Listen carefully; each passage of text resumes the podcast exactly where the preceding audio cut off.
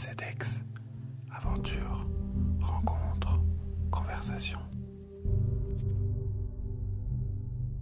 La semaine dernière, Aël nous a raconté le parcours des femmes prostituées chinoises et cette semaine elle nous parlera de son quotidien au sein de ce programme de Médecins du Monde, le Lotus Bus, quand elle était bénévole puis salariée. Enfin, elle parlera de l'impact de la loi récente qui pénalise les clients des prostituées et qui a, comme vous l'entendrez, des conséquences très concrètes sur le quotidien de ces femmes. Partie 2 des aventures bellevilloises d'Aël.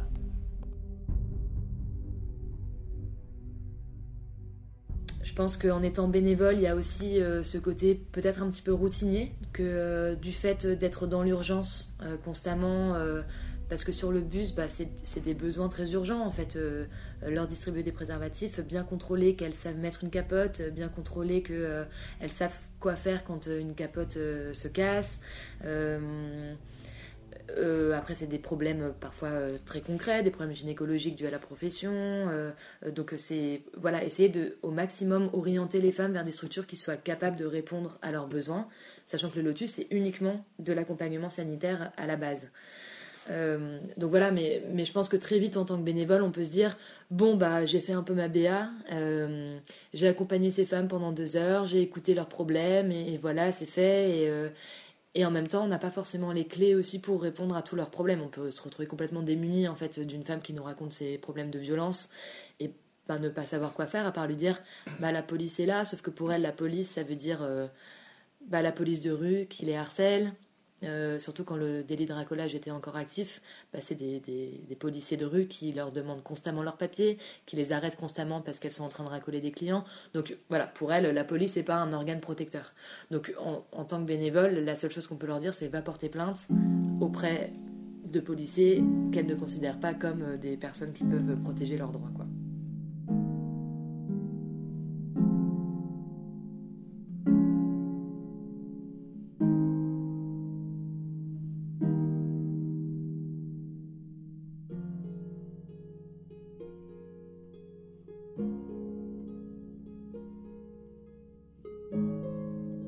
Un petit peu mon avis euh, sur, la, sur la réception des, personnes euh, dans les postes de police, mais euh, un petit peu peut-être des préjugés qui se sont malheureusement souvent confirmés dans les accompagnements à la police.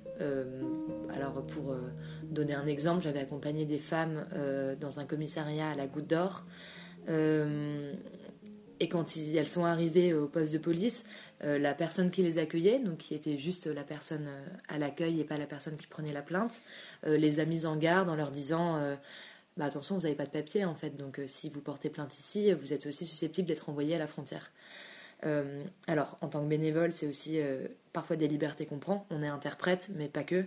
ça veut dire que par exemple, typiquement ça, je ne l'ai pas traduit, parce que pour mettre en confiance des femmes, alors que déjà pour les convaincre que porter plainte dans une situation qui pour elle était une situation de viol, euh, c'était pas facile.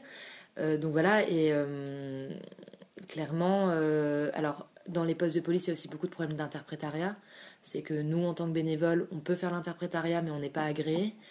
Et ils ont la possibilité de faire appel à leurs propres interprètes agréés, ce qu'ils font rarement, parce que appeler un service d'interprétariat, c'est des sous. Alors pour plein de raisons, c'est des sous soit qu'ils n'ont pas, soit qu'ils veulent pas débloquer, soit qu'ils trouvent que c'est trop compliqué, donc euh, du coup ils font pas appel à des services d'interprètes.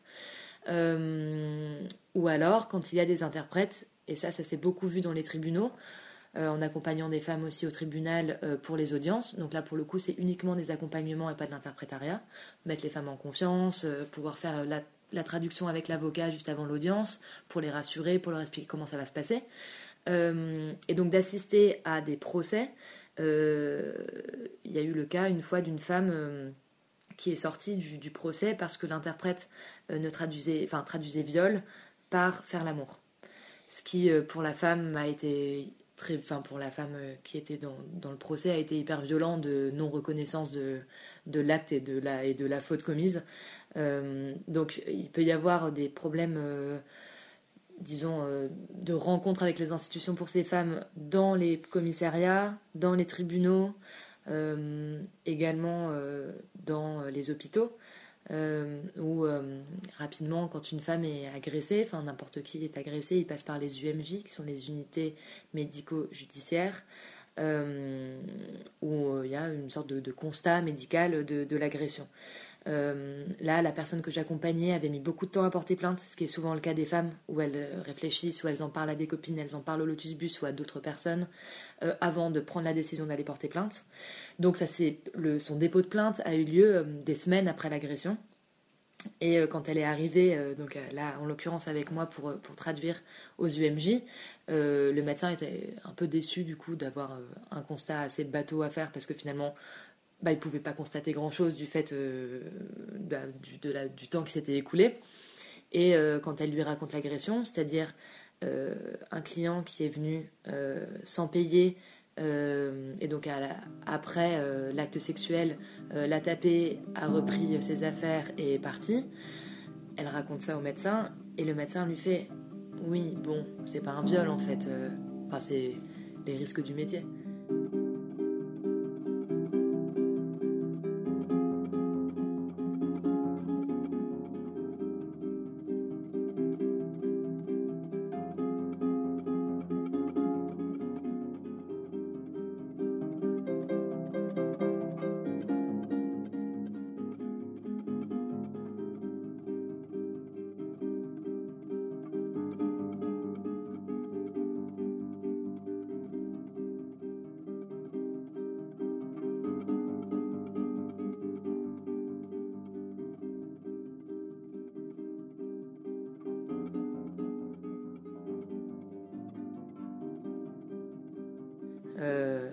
Là, en l'occurrence, c'est également, et bon, c'est pas. Voilà, c'est discutable, mais c'est quelque chose que j'ai choisi de ne pas traduire auprès de la femme pour éviter de rajouter un trauma. Mais euh, c'est des choses, non seulement pour les femmes, mais aussi pour les personnes qui accompagnent, euh, qui peuvent être assez violentes en fait, de se rendre compte à quel point euh, toutes les institutions ne reconnaissent pas le viol et du fait d'être prostituées, c'est un peu de leur faute si elles se prostituent finalement. Et c'est un peu de leur faute du coup si elles se font taper. Euh, une non-reconnaissance absolue de, des violences qu'elles peuvent subir.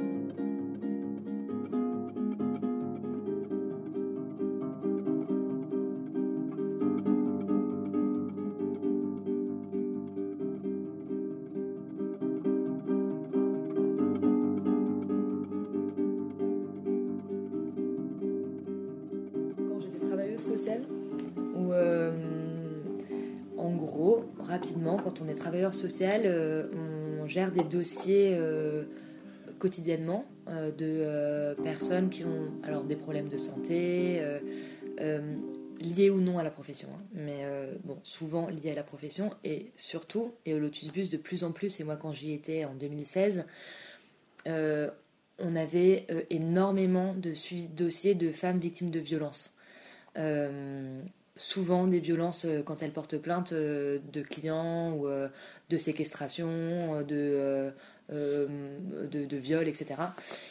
Et donc, bah, c'est accompagner ces femmes dans. donc, on n'est pas tout seul. Hein. Il y a les avocats qui soutiennent le, enfin, qui, travaillent avec le Lotus Bus. Il y a d'autres structures, aussi qui, qui, qui, suivent les dossiers de ces femmes. Mais, mais c'est quand même, du coup, répondre à des, attentes très quotidiennes, des urgences pour ces femmes qui comprennent pas que le temps judiciaire en France soit si long, etc. Et, donc, du coup, bah, à partir du moment où on a clos un dossier, en tant que travailleur social, on est hyper content, parce que le dossier est clos. Euh, par exemple, la femme a eu des dommages et intérêts, euh, ou elle a eu des papiers, ou euh, voilà, c'est un des femmes qu'on suit depuis très longtemps, qu'on soit bénévole ou la travailleur sociale de plus près. Et le dossier est clos, bah, le lendemain, ou parallèlement, il y a un autre dossier qui, qui, arrive, et c'est à peu près la même chose. donc en fait, il y a une espèce d'accumulation de, de, de témoignages de ces femmes-là euh, qui fait que effectivement au bout d'un moment euh, c'est pas euh, qu'on baisse les bras mais c'est qu'on sent un petit peu impuissant sur bah, le côté quotidien de petites réalisations où on est content parce qu'on on sent de manière très égoïste aussi en tant que travailleur social que notre travail sert pas à rien et en même temps le lendemain il y a la même chose qui vient.